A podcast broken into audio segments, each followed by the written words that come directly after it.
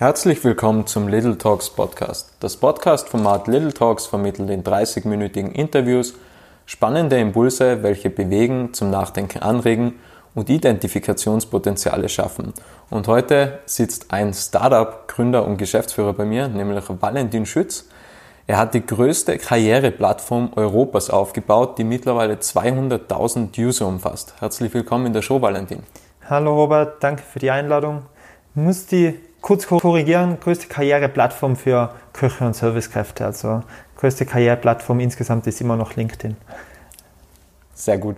ähm, dann sind wir eh gleich schon beim Thema, was, was äh, das Unternehmen macht, beziehungsweise was das Unternehmen ist. Das Unternehmen heißt Gronda. Erzähl mal, was ist es genau?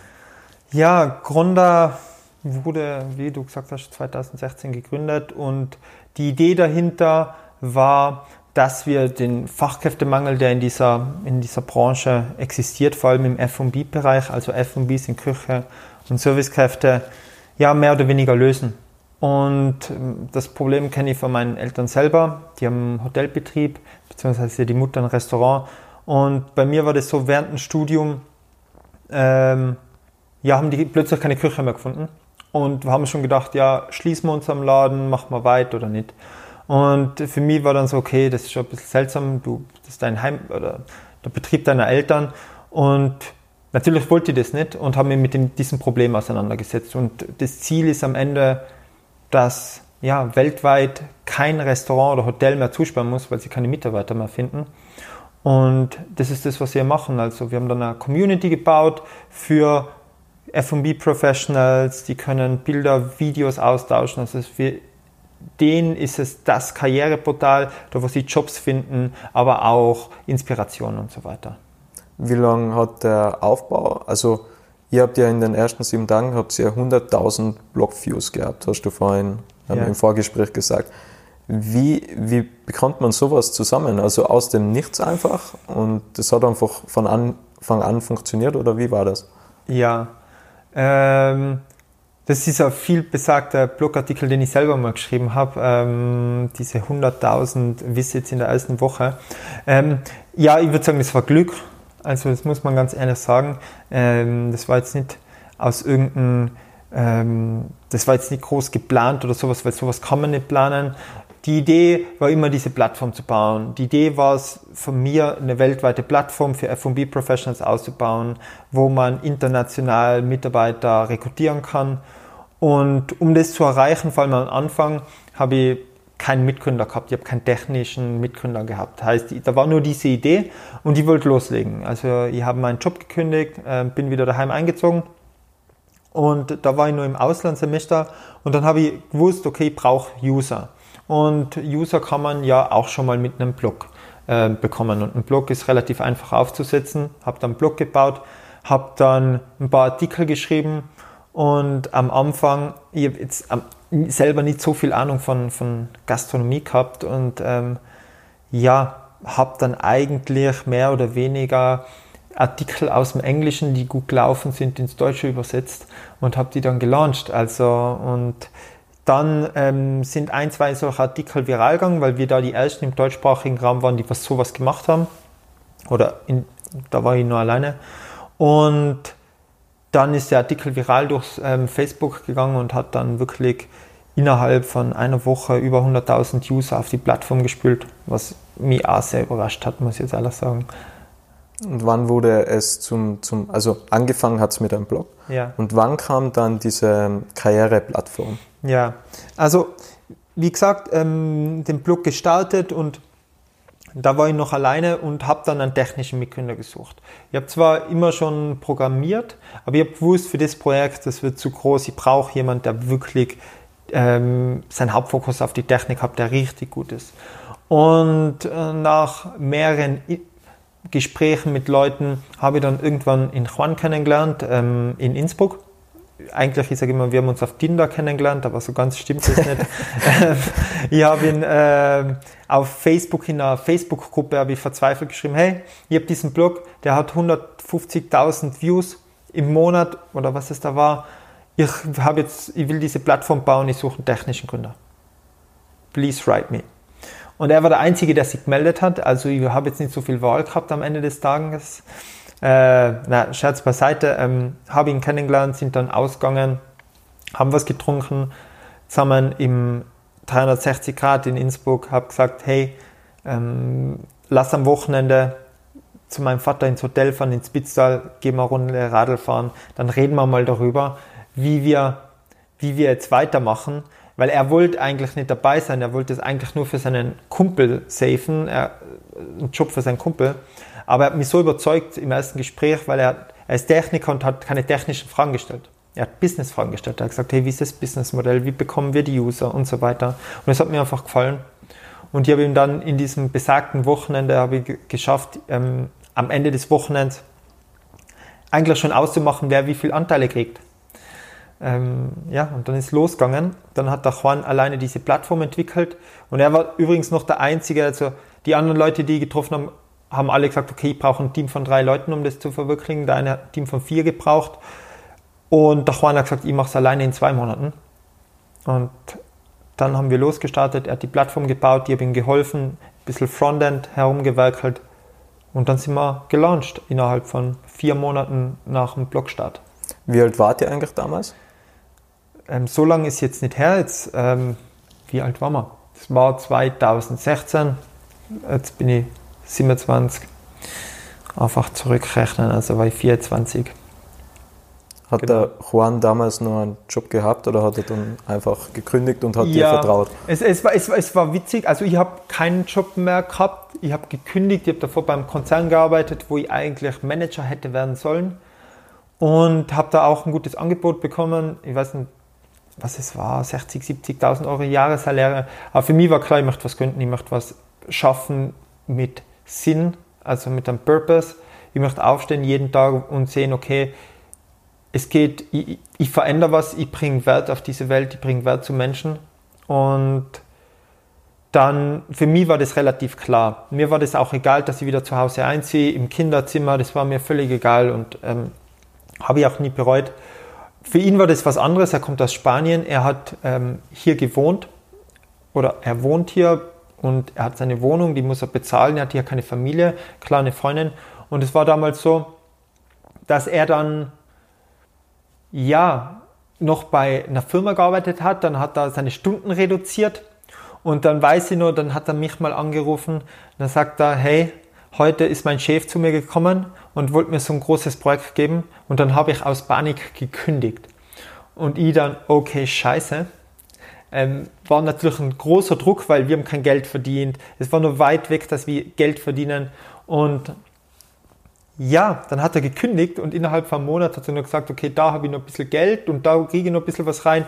Aber dann habe ich gewusst, dann müssen wir irgendwie Geld auftreiben, weil er dann keinen Gehalt hat. Und dann war Pressure is on. Haben wir uns dann ein, zwei so Förderungen geholt, wo man da ein bisschen, ähm, wie, ich weiß nicht, ob das vom AMS gezahlt wird, aber da gibt es eine Förderung, da wird dein Gehalt weitergezahlt. Und das haben wir Jungunternehmerförderung, oder? Genau, Jungunternehmerförderung, die habe ich bekommen und die hat er bekommen. Ich habe gesagt, im schlimmsten Fall ziehst du auch bei mir im Kinderzimmer ein. ja, und dann sind wir über die Zeit drüber gekommen und haben dann auch irgendwie rechtzeitig dann schon das erste Geld verdient, ähm, haben eine kleine Friends and Family ähm, Runde gemacht und dann, ja, ist eigentlich losgegangen. Und was waren äh, dann die nächsten Schritte? Also ihr wart dann zu zweit und ja.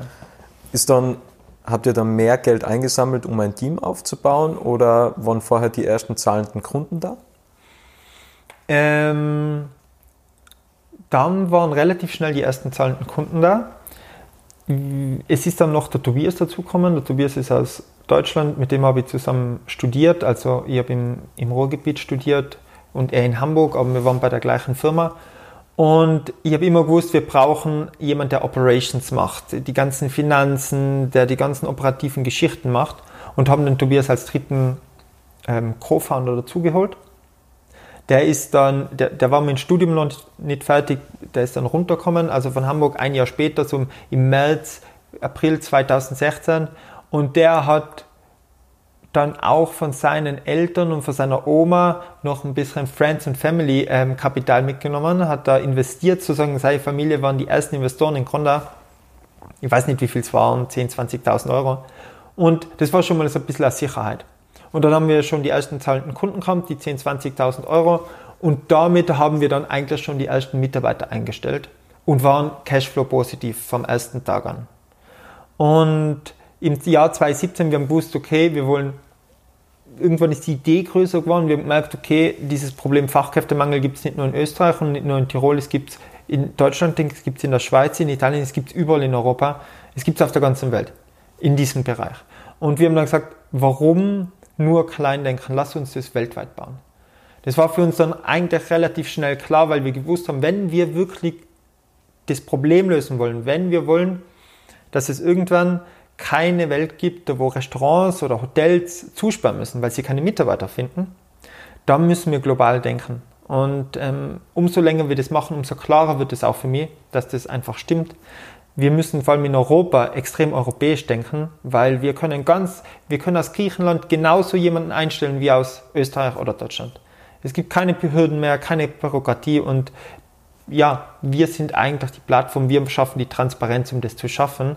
Und der Tobias ist dann dazugekommen, Friends and Family Kapital, ähm, haben die ersten Mitarbeiter eingestellt und wir haben gewusst, wenn wir dieses Ziel erreichen wollen, brauchen wir Geld von außerhalb. Und dann haben wir 2017 unsere erste Finanzierungsrunde gemacht, wo wir ein paar hunderttausend Euro eingesammelt haben mit Speed Invest und Karriere.at und noch zwei deutsche Investoren, die wir da überzeugt haben. Und ja, das war dann so wirklich der Kickstart von dem ganzen Unternehmen. Wie geht man eigentlich mit dem um? Also ein Jahr zuvor bist du nur ins Kinderzimmer eingezogen und dann geht es da irgendwie um mehrere hunderttausend Euro Beträge. Wie, wie ist sowas? Also das ist ja immenser Druck dann, oder? Ja, ja, der Druck ist weniger das Geld, würde ich jetzt mal sagen, sondern mehr auf der einen Seite willst du ja den Traum machen. Also ich habe eine Verpflichtung gegenüber diesem Traum und eine Verpflichtung gegenüber dieser Vision oder diesem Ziel. Oder, und allen, die daran arbeiten. Also das ist so mein, der größte Druck. Auf der anderen Seite wollte ich natürlich die besten Investoren, die es gibt. Also ich wollte nicht ähm, irgendwelche Investoren, die dir irgendwelche creepy Verträge vorlegen, nur damit sie investiert sind. Ich wollte die besten Investoren, die es in Österreich für uns gibt. Und die haben wir bekommen. Und diesen Druck, der war schon auf mir gelastet, weil ich wollte Champions League spielen und nicht dritte Klasse West. Das war für mich klar. Und ich wollte diese zwei Investoren weil die sind die perfekten Investoren für uns. Und das war für mich schon klar. Mit dem Geld, das war dann kein Druck, das war eher auch, ja, es ist, ähm, ich würde eher sagen, nicht das Geld ist der Druck, sondern die Vision. Können wir das wirklich schaffen, was wir uns vorgenommen haben?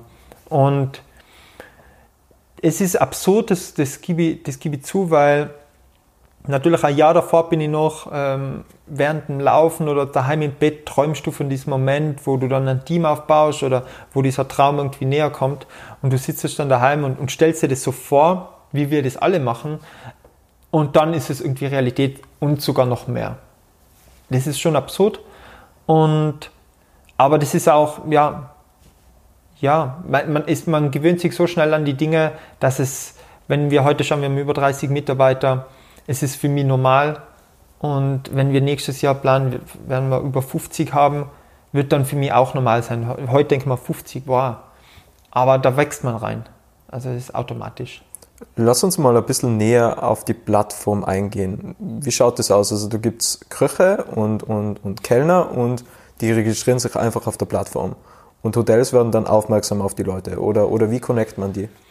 Ja, ähm, für Leute, die was jetzt nichts mit der Gastronomie zu tun haben, sage ich immer, es ist so ein Mix zwischen Instagram und LinkedIn für Köche und Kellner, Baristas, Servicekräfte. Heißt, ein Koch erstellt sich ein Profil, der kann Videos hinterlegen von seinen Gerichten, also die, die Küche stehen einfach auf Food-Videos auf dem hohen Niveau. Wir alle schauen uns immer diese, früher hat man Katzenvideos angeschaut, heute schaut man sich Foodvideos und Foodbilder an und die Köche natürlich, das ist deren Werk. Das sind wie Künstler, nur in 5D. Und das möchten sie halt auch darstellen. Natürlich bei uns in dem Fall ähm, nur als Video, nicht 5D. Und Die haben einen Lebenslauf dahinter, ähm, wir verifizieren sie, dass sie echte Personen sind und so weiter. Und über dieses Netzwerk können sie ganz normal Jobs suchen, aber sie können auch Jobangebote erhalten. Heißt, sie haben dann so die Möglichkeit, in welchem Jobstatus sind sie. Und wenn Sie aktiv suchen sind oder offen für Angebote, kann das Unternehmen Sie aktiv anschreiben. Heißt, wenn ich jetzt ein Hotel in Hamburg habe, kann ich sagen, okay, ich suche jetzt einen Küchenchef in Hamburg und dann schmeißt alle Leute raus, die momentan verfügbar sind. Und die können Sie dann aktiv anschreiben. Was super ist, weil die bekommen eine Notification auf Ihrer App, ihr könnt direkt mit denen schreiben, können die direkt anrufen und einstellen. Und wie bekommt ihr die User? Also jetzt auf, auf Fachkräfteseite und dann auf Hotelseite? Ähm, ist eine gute Frage. Äh, viele Dinge. Aber unser Haupt-User-Growth, das ist witzig, bei, bei solchen Sachen ist es immer ist es so ein Step-by-Step. Step. Startups wachsen nie linear und es ist nie ein ständiges Auf oder nie ein ständiges Ab. Es sind Stufen.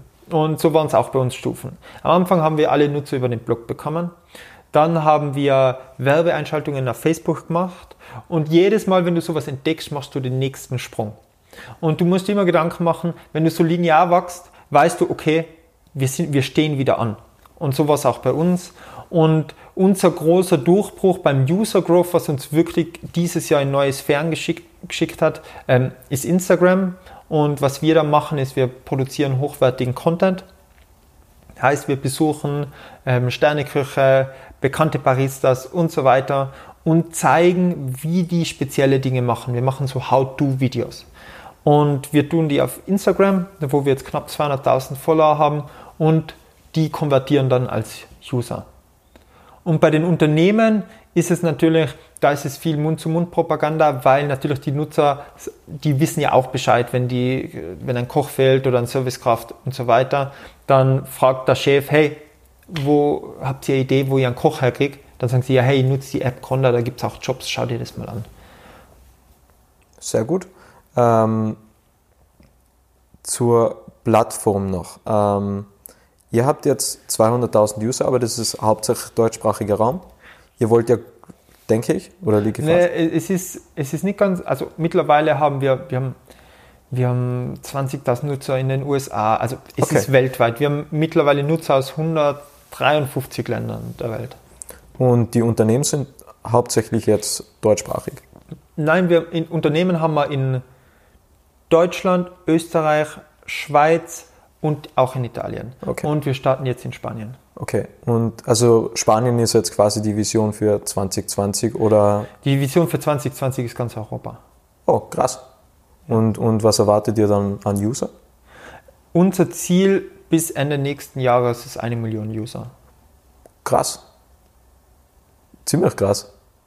Und dann der Wachstum auf, auf 50 Mitarbeiter die Mitarbeiter dienen ja nur den Zweck, um unser, unser, unser, unseren Wert zu liefern. Ähm, aber wenn wir das so vorplanen, haben wir ungefähr das Ziel, wenn das alles so eintritt. Ich sage immer, entweder sind wir nächstes Jahr 50 Mitarbeiter oder wir sind wieder zu dritt und sitzen im Coworking Space an unserer nächsten Idee.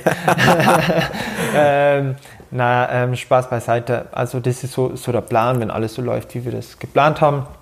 Wir machten nächstes Jahr im Herbst machen wir eine große Series E-Runde heißt, da raisen wir 5 bis 10 Millionen Euro, um wirklich auch die internationale Scale vorwärts zu bringen, heißt ähm, internationale Sales aufzubauen, Kundensupport und so weiter. Heißt, nicht nur momentan verkaufen wir unser Produkt hauptsächlich im deutschsprachigen Raum und mit dieser Series A wollen wir wirklich auch das Produkt in den anderen europäischen Ländern etablieren.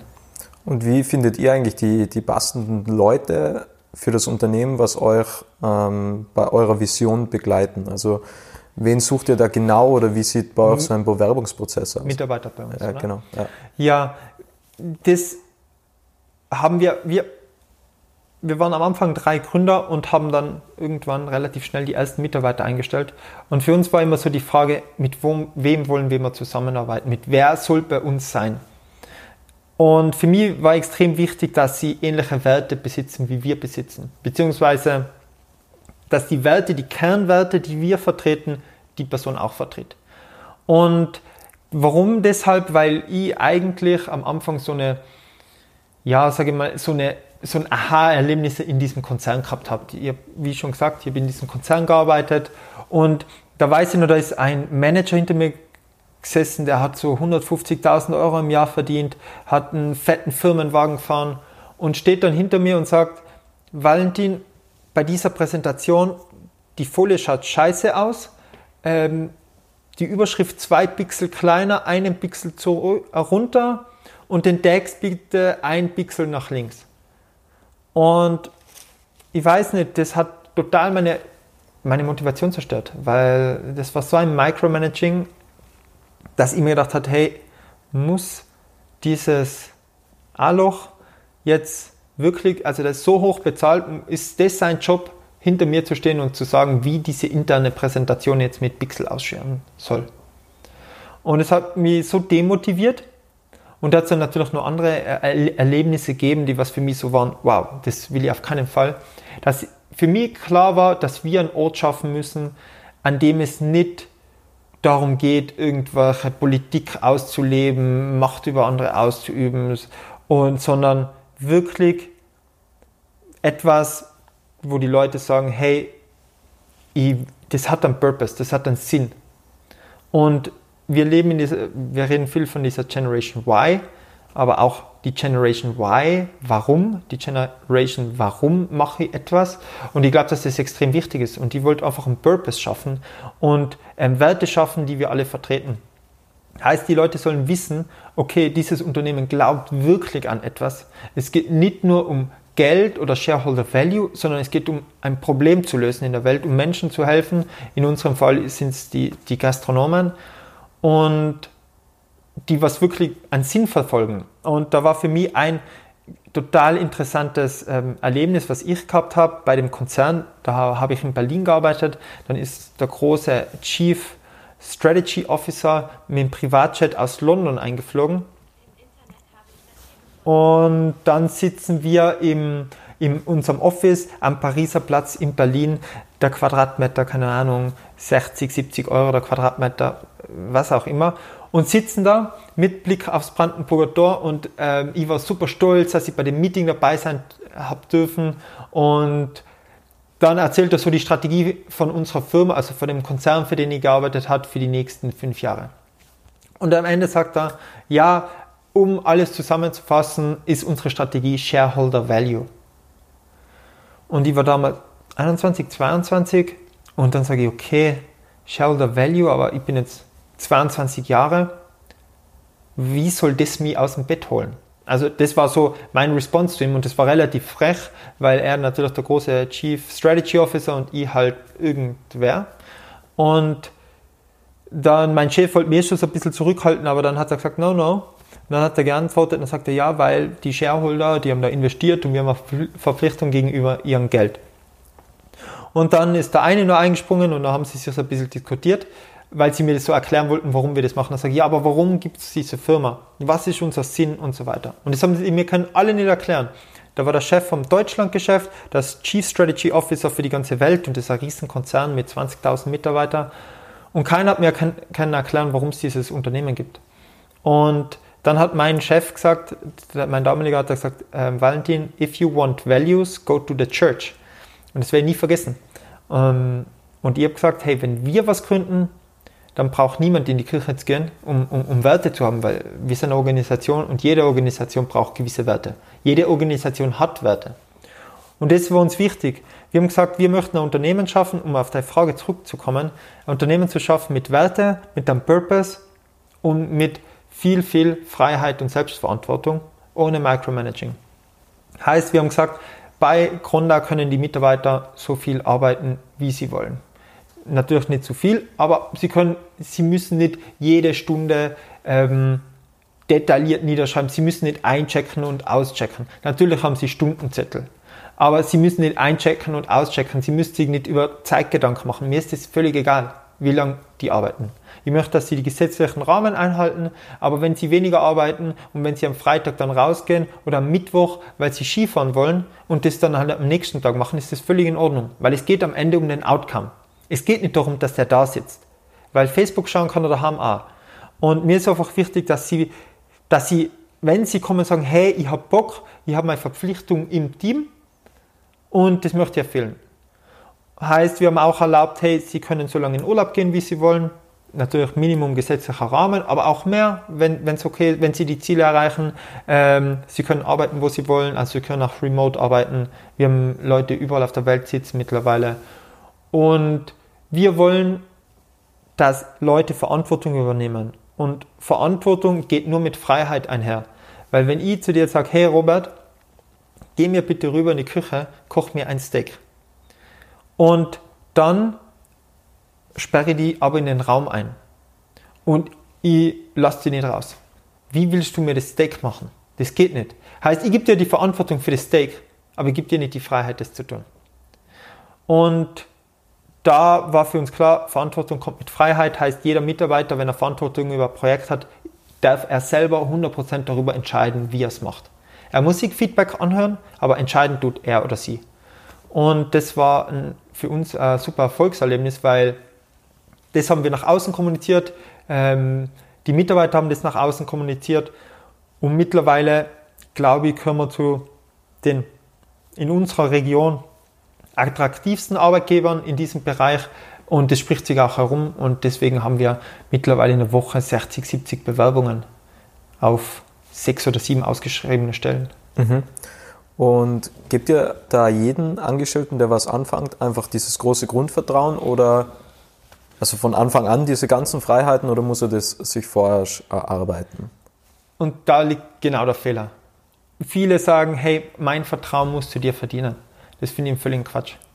Ähm, entweder man vertraut jemand oder man vertraut jemand nicht. Wenn man jemanden einstellt, ab dem Moment habe ich zumindest hundertprozentiges Vertrauen in die Person.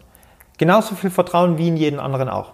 Für die Rolle, für die die Person eingestellt ist. Ja, erwartet man nicht, wenn jetzt jemand ähm, Junior Sales eingestellt wird, dass er, dass er eine Aufgabe macht von, ähm, von einem Chief Sales Officer, ist schon klar. Aber ich vertraue ihm 100%, dass er diese Rolle erfüllen kann. Und das ist, ich glaube, extrem wichtig. Wenn wir Menschen vertrauen, werden wir auch extrem selten enttäuscht. Du wirst, natürlich wirst du mal von 100 wirst du einmal enttäuscht, aber die, die, die, den Gewinn, den du machst, dass du, dass du Leuten vertraust, ist viel größer. Wenn ich ständig Leuten nicht vertraue, dann verliere ich so viel Potenzial. Da wäre ich lieber einmal vor 100 Mal enttäuscht, wie in, wie, wie ich vertraue niemand. Heißt, jeder Mitarbeiter, wenn er hier anfängt, hat er hundertprozentiges Vertrauen. Er muss kein Vertrauen erarbeiten. Er kann es verspielen, klar, das geht immer, aber er muss sich nicht erarbeiten. Was ist jetzt eigentlich, wenn, weil du gerade das angesprochen hast mit dem Verspielen, es geht jetzt irgendetwas schief, er hat ja die, die volle Macht und kann das nach bestem Wissen und Gewissen machen und es geht schief. Wie geht man dann mit dem um? Ja, ja, stimmt. Vor allem bei, bei Startups, die schnell wachsen, geht viel schief. Ich habe selber extrem viele Fehler gemacht, also mache auch ständig noch weitere Fehler, ist eh klar. Und daraus lernt man. Also mir ist wichtig, dass die Leute da aus ihren Fehlern lernen und sie nicht nochmal machen. Ein Problem ist, wenn sie die Fehler ständig machen. Dann haben wir ein Problem. Da müssen wir drüber reden. Heißt, wir machen natürlich gehen viel in Feedbacks. Wir versuchen viel Feedback, schnelles, ehrliches Feedback zu geben, wenn was schiefgegangen ist. Und erwarten uns, dass die Leute daraus lernen. Also ich sage immer, bitte macht's Fehler, das ist wichtig, aber lernt daraus. Ähm, heißt, ja, es passieren Fuck-Ups. Es passieren Dinge, die vielleicht in anderen Firmen nicht passieren würden, aber dadurch wachsen die Leute. Und ähm, da gibt es ein extrem bekanntes Beispiel. Ein Amerikaner ist mal, äh, ganz bekannter Amerikaner, der auch den Atlantik mit dem Flugzeug überquert hat, ähm, hat einen Rundflug in den USA gemacht und sein sein Dankjunge hat vergessen zu danken, er hat zu wenig gedankt, oder? Und dann ist er fast abgestürzt und fast das Flugzeug wäre zerschellt. Und dann haben sie natürlich den Dankjungen, den haben sie ähm, mega am Pranger gehabt und die haben gesagt, ja, schmeiß ihn raus, der gehört ins Gefängnis, der hätte die fast umgebracht. Er ist aber dann zu dem hingegangen und hat gesagt, machst du das nochmal? Dann hat er gesagt, das wird mir nie wieder passieren. Dann hat er gesagt, passt. Und ab jetzt vertraue ich dir 100%, weil ich weiß, den Fehler machst du nie wieder. Weil auf das wird er immer doppelt und dreimal schauen, ob er genug gedankt hat. Und so sehe ich es auch. Habt ihr eigentlich eine Personalabteilung oder macht es die Führungsebene? Wir haben eine Person, die ist voll zuständig für HR. Also wir haben in unserem Recruiting-Prozess also so ein vier- oder fünfstufiger Prozess, vierstufig, ist auch, also am Anfang machen wir ein Video-Interview und wenn man das überlebt, dann landet man irgendwann bei den, beim Team. Heißt, bei uns entscheidet am Ende das Team, ob der geheiert wird oder nicht. Das, der letzte Gesprächspartner bin dann ich, also wir nennen es CEO-Chat und ihr schaut dann am Schluss eigentlich nur noch, hat diese Person, passt die zur Kultur, passt die ins Gesamtkonzept. Weil ich möchte am Ende, also wir haben irgendwann mal beschlossen und gesagt, wir stellen nur Leute ein, mit denen wir auf einen Café gehen würden. Weil es ist das Minimum Commitment, was jemandem geben kann. Wenn du heute zu mir kommst und sagst, hey, Valentin, geh mal auf einen Café und, oder ich frage dich in dem Fall und du denkst, boah, ich habe überhaupt keinen Bock, dann macht es auch keinen Sinn, dass wir zusammenarbeiten, in irgendeiner Form auch immer. Und wir haben gesagt, das muss das Minimum sein. Heißt, ich sprich dann am Schluss nochmal 15 Minuten mit der Person und versuche so, keine Ahnung, oft philosophieren wir, wir verlieren uns in Gesprächen, keine Ahnung, ich frage so zum, zum Lebenslauf, was hast du da gemacht? Hey, die Reise, cool, was hast du da erlebt? Einfach um abzutasten, ist dann fit. Und ja, das ist dann so das letzte Gespräch und dann entscheiden wir uns, ob wir die Person nehmen oder nicht. Mhm. Ähm, zu dir einmal privat, wie gehst du eigentlich mit Stress um, beziehungsweise wie, wie kann man den ganzen Druck abbauen oder in, in was für Tätigkeitsbereichen bildest du die weiter, damit du die Firma so leiten kannst und so aufbauen kannst, wie du, wie du so global denkst halt? Ja, also es ist am Anfang, man, man, man lernt auch, ich glaube, das ist ein Lernprozess, wie man mit Stress umgeht es gibt verschiedene Dinge, die helfen. Also es kommt immer darauf an, was ist es für eine Art von Stress. Ist es jetzt so ein durchgehendes Existenzangst, was ja extrem viele Gründe haben, oder ist es jetzt gerade wirklich ähm, situationsbezogen? Ich laufe extrem viel, bin im Jahr sicher 2000 Kilometer auf die Füße. Das hilft mir extrem Stress abzubauen. Aber am Ende des Tages, wenn jetzt so ein, ein Moment ist, wo und das passiert und ständig, wirklich, also keine Ahnung, 10, 15, 20 Mal im Jahr, wo man sich denkt, fuck, jetzt sind wir im Arsch. Dann denke ich mir immer, ich schaue in den Himmel und dann siehst du die Sterne und dann weißt du, okay, jeder Stern ist ein Sonnensystem und da sind ganz viele Sonnensysteme und da sind ganz viele Planeten. Und dann bin ich da, heißt, ich bin eigentlich nur so ein kleiner, kleiner, kleiner, kleiner, kleiner Teil vom Ganzen. Das interessiert keinen Schwanz, ob Gronda erfolgreich wird, ob der Valentin Schütz erfolgreich wird, heißt am Ende des Tages bin ich auch nicht so wichtig. Heißt, wenn ich, ich denke mir dann immer, wenn es schief geht, wenn der Worst Case eintritt, bin ich immer noch relativ, ja, nicht, geht's mir nicht schlecht. Bin ich immer noch glücklich, ich lande nicht auf der Straße, ich, keine Ahnung, muss, werde nicht getötet, ich komme in kein Gefängnis, hoffentlich. Ähm, heißt, ich bin nicht krank, ich bin gesund. Heißt, ich, ich denke mir immer, was habe ich und eigentlich bin ich nur ein ganz kleiner Teil. Und das muss man sich oft bewusst machen. Man darf sich nicht so wichtig nehmen. Und wenn man einmal im Himmel schaut, dann weiß man eigentlich, was man ist. Nicht viel. Und ähm, in 10.000 Jahren ist es sowieso alles vergessen. Und man muss immer diese Balance finden zwischen, das, was ich mache, ist wichtig und es hat einen Einfluss auf Menschen. Aber auf der anderen Seite im großen globalen Ganzen gesehen und auf die Zeit gesehen, seit die Erde existiert und wo sie noch hingehen wird, sei mir nichts. Und das muss einfach bewusst sein. Mhm. Und wenn man das bewusst ist, dann ist es nicht mehr so wichtig, ob man Mitarbeiter gekündigt hat, ob man die Finanzierungsrunde nicht gekriegt hat, ob man den Umsatzziel nicht so erreicht hat. Weil dann relativiert sich das. Und so, das hilft mir extrem. Mhm. Was für Learnings aus deiner Vergangenheit oder auch aus der aktuellen Zeit würdest du mitgeben? Also was sind so zwei, drei Key Learnings, wo du sagst, das waren vielleicht Scheiterpunkte, was wir äh, total viel gebracht haben oder ja. Ja, es ist immer schwer. Viele Leute sagen immer Learnings und ähm, haben sozusagen möchten ihre Weisheit teilen. Ich kann nur aus den Geschichten erzählen, wie ich so erlebt habe, was für mich, was ich merke auch heute, ist, ich weiß nichts, das bin ich mir bewusst. Also ich glaube, dass das Wichtige ist, eine wichtige Attitude, dass man immer weiß, dass man nichts weiß. Und weil das bringt einem vorwärts. Man versucht neue Dinge herauszufinden, man versucht neue Dinge zu lernen. Ähm, heißt sich eigentlich einmal bewusst zu machen, wie wenig man eigentlich weiß und das, dadurch versucht man immer wieder neue Dinge zu lernen und wieder rauszufinden, okay, wie könnte das sein, wie könnte das sein. Das ist ein extrem wichtiger Punkt für mich. Also man darf nie aufhören zu lernen. Und früher hätte mir jemand gesagt, wie in der Schule war, du musst dein Leben lang lernen, da hätte ich gekotzt, muss ich ehrlich sagen. ich denke, wow, Lernen, Schule, Katastrophe, aber das ist eine andere Art von Lernen, weil du bildest dich da weiter, wo du was wissen willst. Und mit jeder Person, mit der man redet, kann man wieder was lernen. Wir haben vorhin das Vorgespräch gehabt, ich habe schon wieder was gelernt. Also ähm, du hast vielleicht auch was gelernt. Auf jeden Fall, ja. Und also das ist das eine. Das nächste ist, ich glaube, man muss das machen, was man liebt. Ich glaube, das sagen extrem viele Gründer. Ich habe es bei mir gemerkt, ich, ich, ich sage es zu meinen Mitarbeitern immer, ich komme jeden Tag in eine Firma, wo Leute auch die ich gern mag, ähm, die was gleichgesinnt sein, wo es Spaß macht. Das war früher selten so. Also in Schulen, da bist du immer mit, da hat jeder andere Interessen, aber wir haben alle ein gemeinsames Interesse. Wir haben viele Interessen, aber auch ein gemeinsames. Und das macht einfach Spaß. Jeder Tag. Und wenn das Ziel dann nicht in Erfüllung geht, dann war der Weg einfach so spannend, dass es sich schon gelohnt hat. Also für etwas zu brennen und das zu lieben, was man macht, ich glaube, das ist sollte jeder, egal ob er eine Firma gründet oder Lehrer ist oder ähm, Bergführer, was auch immer, du musst es lieben, was du machst, weil sonst verschwendest du deine Zeit und unsere Zeit ist sehr begrenzt. Wir glauben immer, das ist ewig, aber ich bin jetzt 27, werde dann 30, das ist schon mal Minimum ein Drittel, ist schon mal weg. Und da muss man einfach das machen, was man gern macht.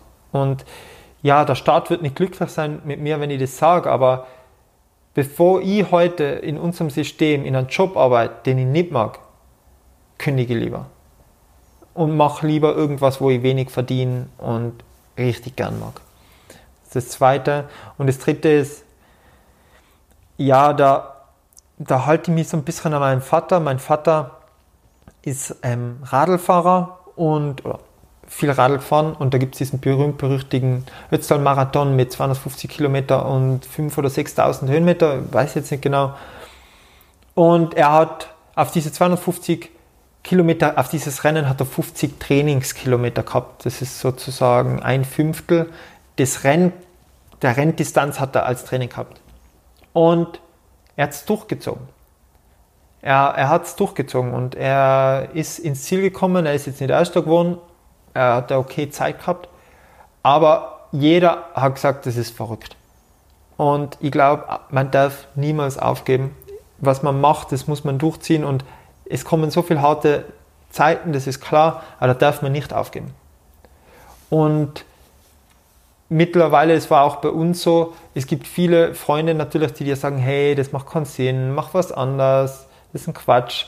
Und dann gibt es Investoren, die dir sagen, das ist ein Quatsch und das ist ein Blödsinn. Und dann sind es deine ähm, Mitarbeiter oder sonst was. Manchmal, man muss nicht stur sein, man muss natürlich auch offen und open-minded in dem Fall zu sein, aber man muss auch mal Dinge durchziehen und nicht aufgeben.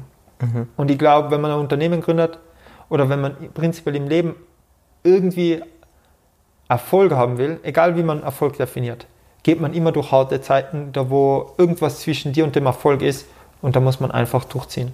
Mhm. Und das ist so für mich das Wichtigste. Also egal, was die Leute machen, lasst euch nicht rausreden, hört es natürlich zu, versucht es besser zu machen, aber gebt es nicht auf. Wenn es euer Ziel ist, es ist schaffbar.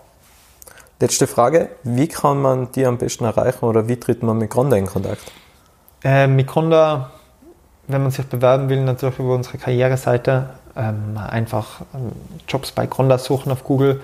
Mit mir selber entweder auf Facebook unter meinem Namen Valentin Schütz oder über valentin.gronda.eu einfach eine Mail schreiben. Antwort eigentlich immer. Super. Ich sage ganz, ganz herzlich Danke für deine Zeit und deinen Inhalt und danke an alle, die da draußen zugehört haben.